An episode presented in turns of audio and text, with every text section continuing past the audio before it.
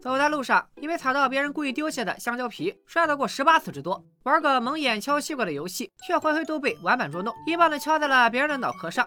这个憨憨的女孩，小伙伴们应该都熟悉，她就是坚持做人要真诚与正直的诈欺游戏的女主小白。大家好，我是戴眼镜的是话筒的拉下偏偏。之前咱们一起看了烧脑智斗悬疑推理剧《诈欺游戏》的第一季，一晃三个月过去了，因为同时干着好几个大项目，现在终于把《诈欺游戏》的第二季和剧场版干了出来。在第一季里，一封来自 LGD 十五区的信将小白带入了恐怖的诈欺游戏当中。期间，他与天才诈骗师小赤组成了 CP，完成了诈欺游戏的前三轮游戏。包括第一轮的抢钱游戏，第二轮的少数决、败者复活赛的裁员游戏，以及第三轮的走私游戏。最终，凭借着小智的智慧和自己的圣母心，小白如愿以偿，让走私游戏的结果成为了所有人都幸福的样子，也就是平局。他们每人的储蓄卡上都有五个亿，刚好够还给 LGD 事务局，而且都成功晋级到了扎起游戏的第四轮。在游戏过程中，相信有很多角色大家都很印象深刻，比如擅长谋略、一次又一次卖队友的蘑菇头，比如害得小智母亲自杀的传销组织成员白毛。当走私游戏结束后，小智去见了诈欺游戏的主办者冷爸，原来他就是传销组织的幕后老大，如今已顽疾缠身。他之所以策划诈欺游戏，目的是验证自己对人性丑陋的判断。但令他没有想到的是，自己扭曲的价值观，最后竟然被小白的纯粹给彻底颠覆了。第二集的故事开始于两年后。两年期间，小白等人并没有收到第四轮扎起游戏的邀请，而小智也像之前一样，在游戏结束后便踏上了无人知晓的旅程。风平浪静的日子让小白以为扎起游戏已经结束了。然而，在他生日那天，第四轮的游戏邀请信突然出现了。于是，他心惊胆战地来到了约定地点。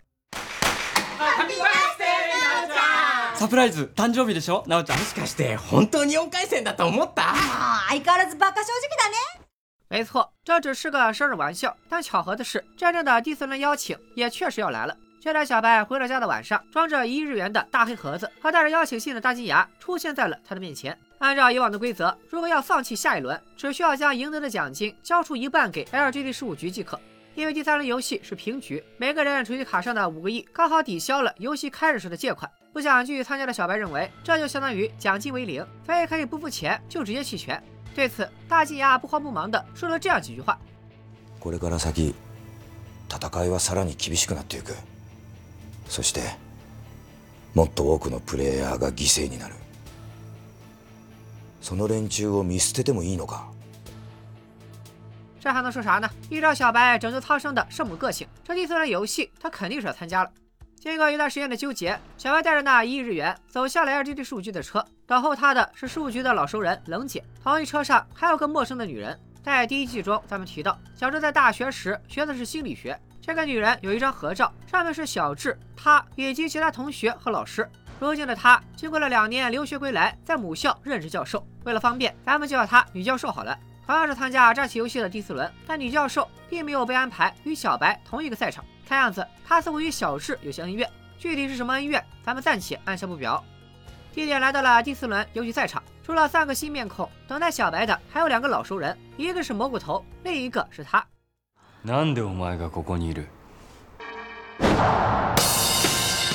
原来小智最近刚刚回来，就在他去母亲坟前看望时，冷姐找到了他，并邀请他参加第四轮游戏。本来小智认为自己已经弄清了扎奇游戏的全部真相，坚决拒绝。但冷姐却告诉他，事情并非如此。第一只小智见到的并不是主办者，只不过是其中一个投资人。想知道扎奇游戏的真正秘密，那就得继续参加游戏。好了，说回到第四轮游戏的比赛现场。根据面具男的介绍，这一轮的游戏是三对三的团队战，小白、小智和蘑菇头三人一队为太阳之国，另外三个新面孔眼镜哥、圆头哥、小魔女一队为月之国。游戏总共有三个，采取一对一的形式，每个国家的三人将被分别赋予先锋、中坚、大将的身份，代表自己的国家与另一个国家同一身份的人进行一个游戏的 PK。每个游戏期间，两个国家各有一次暂停游戏的机会。因为是团队战，整个第四轮采取三局两胜制，哪一个国家赢了两个游戏，就将全员晋级；相反，输的那个国家则将全员负债。例えば、月の国の先方が1億円買ったとしましょう。しかし。 中堅。大将がそれぞれ2億円ずつ負けたとします。この時あくまでもマネーは国全体で計算されます。すなわち合計マイナス3億円。つまり最終的なマネーの取り分は勝った先方もマイナス1億円になるということです。要说着毁人不倦，LGD 十五局果然还是拿捏的死死的。不过相比两年前，现在的 LGD 十五局倒是多少有了些进步。前面提到，参加这轮游戏前，LGD 事务局发给了小白一亿日元。其他玩家自然也是如此。这一次，通过这一亿日元，玩家可以换取一百五十个代表一百万的筹码，即总共一亿五千万。而游戏结束后，LGD 事务局将只回收一个亿，另外五千万算白给玩家的。听上去是不是敞亮了不少？别着急，LGD 的小算盘还在后面。转眼间，两国已经将先锋、中间、大将分配好。在太阳之国这边，蘑菇头是先锋，小智是中间，大将是小白；而月之国那边对应的则是圆头哥、眼镜哥和小魔女。第一场先锋战，他们要玩的游戏，你们可能都听过，叫二十四连俄罗斯轮盘赌。俄罗斯轮盘赌是一种非常残忍的游戏，据说起源于十九世纪的俄罗斯监狱，但也有说法认为它最早可追溯到克里米亚半岛。在第一次世界大战时期，这个游戏成为了沙俄军官酒后助兴的节目，并渐渐在俄罗斯流行起来，最终被冠以俄罗斯轮盘赌的大名。其规则十分简单，就是先在左轮手枪的弹槽中放入一颗或多颗子弹，然后任意旋转轮盘，再关上轮盘，接着让游戏参加者依次将枪口对准自己，扣动扳机。毫无疑问，这是个赌命的游戏。可偏偏现实中，直到现在还有人为了寻求刺激去玩这个游戏，甚至不幸丧命。不知道他们是怎么想的，反正我是理解不了。说回剧情，二十四连轮盘赌，顾名思义，枪里有二十四个弹槽，可以实现二十四连发。但 LGD 十五局自然不会是想要搞出人命。この銃は弾がある位置で引き金を引いても実弾は発射されません。 只要枪声响起，就算输，要支付给对国五千万日元。为了方便理解玩法，这一回二十 D 十五局同样安排了演练。演练环节，双方分别派出的是小白和圆头哥。具体来说，首先两人分别选择三个弹槽装填子弹，只要彼此没有重复的，就算装弹完毕。咱们粗略计算一下啊，二十四个弹槽里一共装六颗子弹，相当于四分之一的概率，还是很高的。按照小智的建议，小白选择了编号为十八、二十和二十三的三个弹槽。接着，由作为庄家的工作人员转动轮盘和关上轮盘，然后转枪，枪口对着谁，谁先来。如果这个人觉得枪里有子弹，不想开枪，可以选择 pass，代价是放置一枚筹码。pass 之后，对方玩家同样可以选择 pass，但筹码必须翻倍成两枚，以此类推。第三个 pass 的人需要再翻倍为四枚，第四个为八枚，第五个为十六枚。两个玩家总共有五个回合可以选择，如果连续五个回合都是 pass 的话，将被视为留局，也就是黄了。这时庄家将回收场上的所有筹码，一加二加四加八加十六，总共三十一枚，相当于三千一百万日元。留局之后，庄家会直接开一枪，弹才会前进一格，不管想不想继续玩下一局。那如果有人不喊 pass 而选择了开枪，结果会怎样呢？有两种，如果是空枪，那么场上的筹码都归开枪人所有；如果枪响了，则场上的筹码归对手所有。此外，还有额外向对手支付五十枚筹码。最终，当六颗子弹全部打出去，游戏就结束了。谁剩下的筹码多，谁赢。演练结束后，正式游戏即将开始。太阳之国和月之国分别上场的是各自的先锋蘑菇头和圆头哥。虽然小白并没有在演练中看出什么门道，但小智则找到了不少线索，并判断蘑菇头也一定掌握了。在游戏开始前，小智还曾转动着手枪的轮盘，若有所思。面对满脸疑惑的小白，他是这样说的。十一、十二、十三みたいに三連続で弾を込めるんだえそっか这样的话，只要第一发打出了子弹，下一发就选择 pass。如果下一发是空枪，说明刚才那发子弹就是对手装的；而如果连续打出了子弹，那刚才的子弹就是自己装的。这样就知道接下来的第三发一定还有子弹。这方法听上去是不错，但万一对方也如此操作，那不就白扯了吗？ 对此，小智给出的回应是那样更好，因为游戏有个 bug，原来游戏的第一发已经开始，到底是什么 bug？小智只能按下不表。小伙伴们也别着急，咱们接着往下看。的确如小智所言，蘑菇头明显是掌握了些东西。第一发一上来，他就盯着枪看，然后故作惊讶的啊了一声，像是发现了什么，接着来了句 pass。其实每一发的最开始必然要喊 pass 的，因为现在场上压根就没有筹码，所以你哪怕开枪赌对了，没子弹也一分钱赚不到。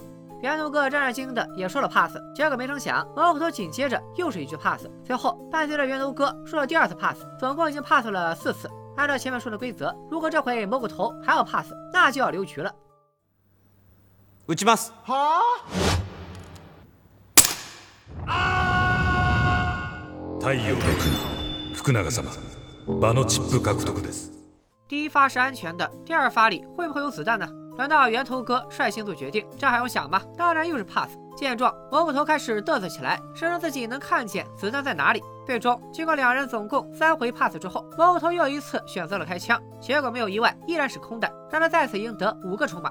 同理，接下来的第三发同样是空弹，同样是由蘑菇头获胜。难不成蘑菇头真的能看到子弹？是，但又不完全是。各种原理其实就是此前小智没来得及解释的 bug。简单来说，在装完子弹之后，手枪轮盘不是需要转动一下吗？在演练的过程中，小智和蘑菇头都发现轮盘转动中会出现杂音，猜测手枪可能会因为装了六颗子弹而发生重心偏移。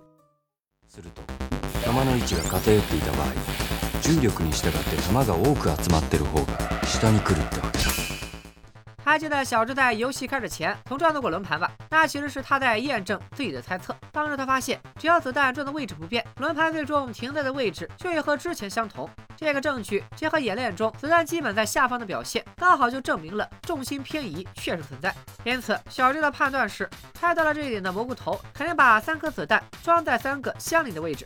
如果对国也是这么做的，只要双方子弹位置不完全对称，重心就一定会偏移，子弹密集的那一侧一定会撞到下方。也就是说，前期碰到子弹的可能性很低。问题来了，真的会那么巧？圆头哥也会把三颗子弹装在相邻的位置吗？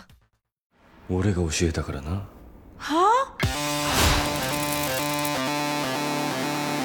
あなるほどこれって弾の位置を3つ連続にすればいいのか聞こえた今の 话说到此，蘑菇头看到子弹的原因已经解开了。子弹如果集中在下方，那么前几发就一定是空的。一眨眼的功夫，六发过去了。太阳之国的筹码已经比月之国多了七十个。表面上看，蘑菇头好像有着压倒性的优势，但实际上，真正的危险才刚刚开始。 6発目まではほぼ間違いなく安全圏だから福永も安心して引き金を引けたしかしここから先は違う弾が入っているリスクが一気に高まる 这一点蘑菇头并非没有想到。事实上，通过游戏正式开始时轮盘转动的声音，他敏锐地察觉到重心偏移的十分严重，那就说明子弹可能十分密集。蘑菇头的三颗子弹和圆头哥的三颗子弹离得很近，因此他做出了一个判断：到了第八发应该也是安全的。所以，当游戏进行到第八发时，他又开始演戏给圆头哥看，假装好像在枪上发现了什么，然后确定了安全再开枪。你别说，枪上的确有东西，但那不过是蘑菇头用铅笔涂的。目的是让圆头哥以为铅笔灰是弹药留下的痕迹，竟然相信有铅笔灰的地方就有子弹，而没有铅笔灰的地方则是安全的。这个骚操作还真能让圆头哥上了当。所以当游戏来到第九发时，这样的一幕出现了。します。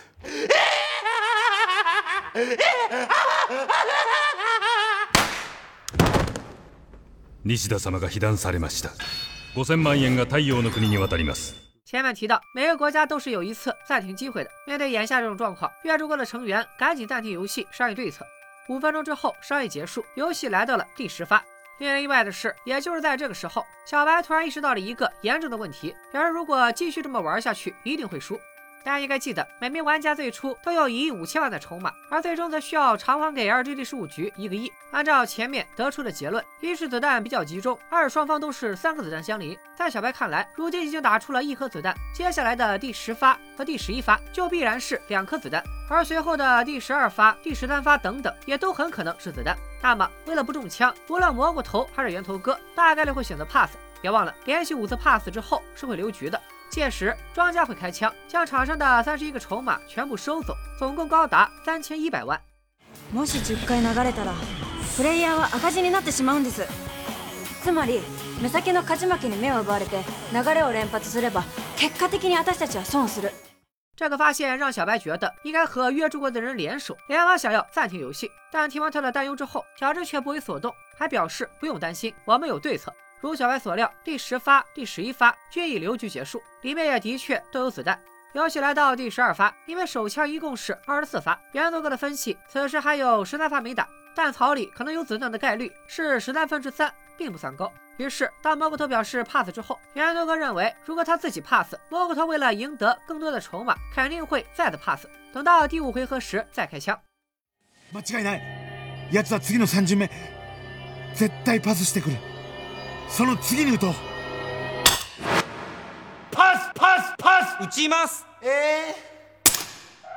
事实上，元头哥的分析是错的。第十三发有子弹的概率不是十三分之三，而是零。原理依然是咱们前面讲到的手枪重心偏移。 之所以蘑菇头会在第三回合去开枪，不仅仅是因为他分析到了这一点，猜透了源头哥的小心思，同时也是在向源头哥撒下诱饵。在随后的第十三发和第十四发中，源头哥失去了斗志，一直怕死，而蘑菇头则连续两次开枪不中弹。想想看，若是源头哥能保持这么颓废下去，那接下来这第十五发肯定就要留局了。可偏偏这个时候，人家突然间画风大变。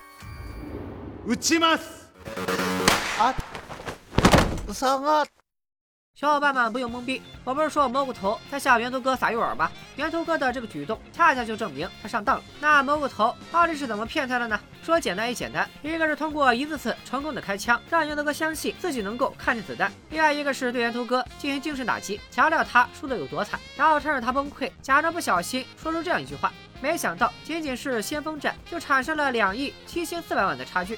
正是这句话令源头哥以为抓到了救命稻草，开始瞎分析一通。今のチップ差は214万つまり差は2億1400万のはずなのになぜ2億7400万なんて言ったんだ分かった我的数学是不太好，不过依照源头哥的推算，要形成两亿七千四百万的差距，需要打满二十发。也就是说，下一颗子弹应该出现在第二十一发，此前都是安全的。于是他便在第十五发时选择了断然开枪。 游戏进行到此，胜利对蘑菇头来说已经是板上钉钉。没想到就在这时，小白却提出了暂停。看过第一季的小伙伴应该都猜出来他要干嘛了。是的，小白又开启了他的圣母走位，希望能把游戏搞成平局。咱们先简单复盘一下，一共六颗子弹，分别在九十、十一、十五、十六、十七六个弹槽。游戏第九发时，源头哥中弹一次；第十发和第十一发留局；第十五发时，源头哥又中弹一次。眼下子弹还剩两颗，刚好就在第十六发和第十七发中。所以，只要这两发蘑菇头都中弹，那么双方的中弹次数就是二比二平，也就形成了平局。因此，我们看到，为了炫耀蘑菇头故意向自己开枪，小白开始谎称平局后有个计划能让他大赚一笔。本来蘑菇头并不相信，但当他询问小智时，小智的一句“我们更喜欢放长线钓大鱼”，让他的心里开始泛起了嘀咕。当游戏来到第十六发和第十七发时，挣扎了半天的蘑菇头最终选择了向自己开炮。等他得知小白是在骗自己，而小智的那句话主要是要查出 LGD 数局的真面目时，游戏已经结束，后悔也来不及了。就这样，先锋战落下帷幕，中间战即将登场。第二个游戏名为十七扑克，顾名思义，总共有十一张扑克，包括四张勾、四张圈、四张 K、四张 A 以及一张鬼牌。在游戏中，两个玩家每人会被发五张牌，然后进行大小的比较。至于牌型的称呼和大小关系，强烈建议小伙伴们找笔记一下。5カードロイヤルストレートフラッシュ4カードフルハウスストレート3カード2ペア1ペア役の順位は次の通りです エースの5カードが最高の役となります同样的，为了让大家能够熟悉玩法，LGD 事务局再次安排了一场演练。太阳主播这边因为觉得自己擅长打牌，小白主动请缨出战；而月主播这边出场的则是他们的中间眼镜哥。演练开始，在美俊男的讲解下，庄家分别演示了游戏中可用的两种洗牌方法：戈韦式洗牌法和印度洗牌法。其实咱们平时玩扑克洗牌也是用的这两种方式，大家记住，这两种洗牌的方式也是这伏笔。 洗牌结束以后，玩家要分别进行一次切牌，指定从上往下的第几张牌为界，将上下两部分的牌进行换位。切牌完毕，在玩家拿出五枚筹码作为底注以后，庄家交替着发给每人五张牌。当双方在看过牌后，便进入了第一轮下注。最开始的赌注额度为五到十五枚筹码。当一方下注后，另一方有三种选择：加注、跟注和弃牌。觉得对方下注太低就加注，金额必须高于对方的下注金额。觉得刚刚好就跟住，金额需要与对方的金额相同。面对自己的牌没信心，就直接弃牌认输。那时庄家将会收走两人的底注，即十枚筹码，而剩下的筹码则由对方拿走。发现了吗？这两局游戏庄家都是有的赚的。这就是为啥前面我说，虽然这次 LGT 借给玩家一点五亿，确实需要还他们一亿，其实并不是发善心，而是通过不同的游戏机制，有信心能把这个钱收回来。LGT 可不做亏本买卖。如果没有弃牌，在顺利完成了第一轮跟注后，将来到换牌环节。换牌的张数不限，由决定下注金额的玩家先换。这么说大家可能有点懵，举个例子吧。在演练的第一局中，眼镜哥先下注了五枚筹码，而小白的选择了加注，下了十枚筹码。接着眼镜哥又进行了跟注，补上五枚筹码，这样双方就都是十枚筹码。而十枚筹码这个注是小白先定的，那按照规则，先换牌的就是小白。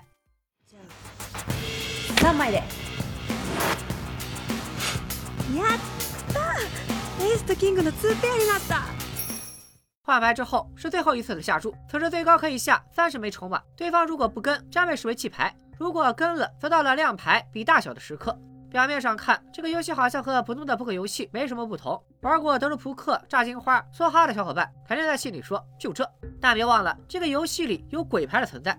一共十一张牌，发给两个人，一人五张，还剩下七张牌没发，而两人又都有一次换牌的机会。如果你牌足够好，开局五条或者同花顺，当然也可以不换，但大部分情况下你会换掉其中一张到三张牌。为啥最多换三张？咱们后面再解释。假如俩人一人换三张，那七张牌里就只剩下了一张牌没发，鬼牌就有很大的概率已经到了两个人其中一人手中。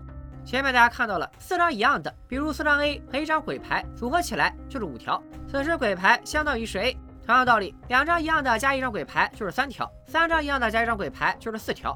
也就是说，如果手里有鬼牌，那么剩下的四张都不一样的话，那必然是从勾到 A，加上鬼牌可以代替十，那就成了顺子。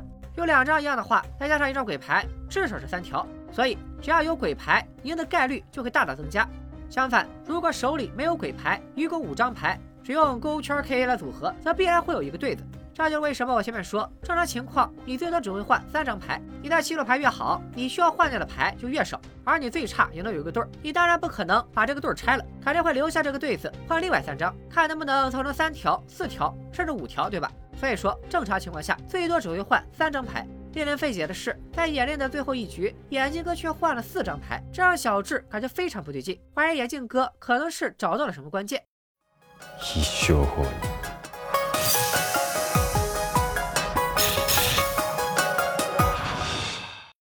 转眼间，十级扑克正式开始。游戏总共七局，七局结束以后，筹码更多的玩家将被视为获胜。需要重点强调的一点是，每一局开始，庄家都会用一副新扑克来发牌，就是每玩一局以后，之前的牌就作废了，再开一副新的玩。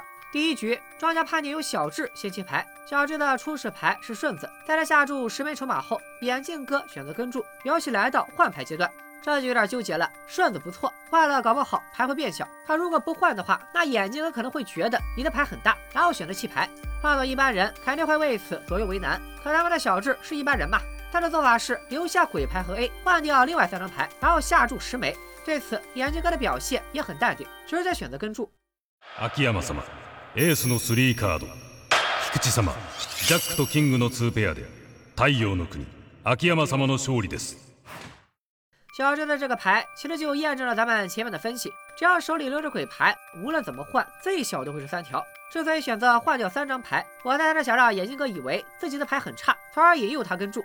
该说不说，稳定输出还得是小智。第二局获胜的依然是小智，连输两局，让月之国那边的源头哥和小魔女坐不住了。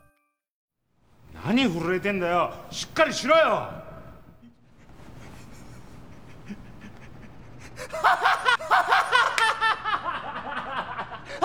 哈哈哈要不转让吧？别误会，眼镜哥这可不是疯了。通过演练和这两局，还真就如小智此前猜测的那样，让他找到了必胜法。小伙伴们应该记得，前面咱们提到，有了鬼牌，赢面会更大。第三局还没开始之前，眼镜哥就信誓旦旦地告诉队友，说自己已经可以操控鬼牌，鬼牌一定会发到自己手里，而且位置还是整个牌面的左边第一张。第三局开始后，一切果然如他所言。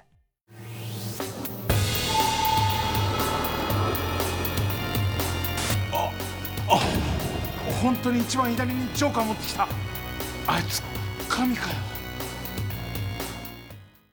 以上就是《扎起游戏》第二季前两集的内容，当然留下了不少的伏笔和疑问。为什么眼镜哥能够精准的掌握鬼牌？对此，小智要如何破解？还有那个神秘的女教授，在小智这边进行到十级扑克时，他在另外的赛场也带着团队轻轻松松的赢得了第一个游戏。到底他与小智曾经有着怎样的故事？小智架势，将来肯定是要与小智大战一番。《 扎起游戏》第二季的后续剧集以及作为结局的剧场版都非常精彩，有了比第一季更加精彩绝伦的烧脑对抗。一个视频当然说不完。如果你听了我的解说，想要跟着我的节奏，同小白和小智一起从《扎起游戏》的第四轮打进半决赛，打到总决赛，挑战大脑的思考极限，体验酣畅淋漓的制作快感，不妨来我的公众号“小兵说大片”，回复“扎起游戏二”，订阅片片的最新专栏，咱们一口气榨干脑细胞，把《扎起游戏》玩到通关。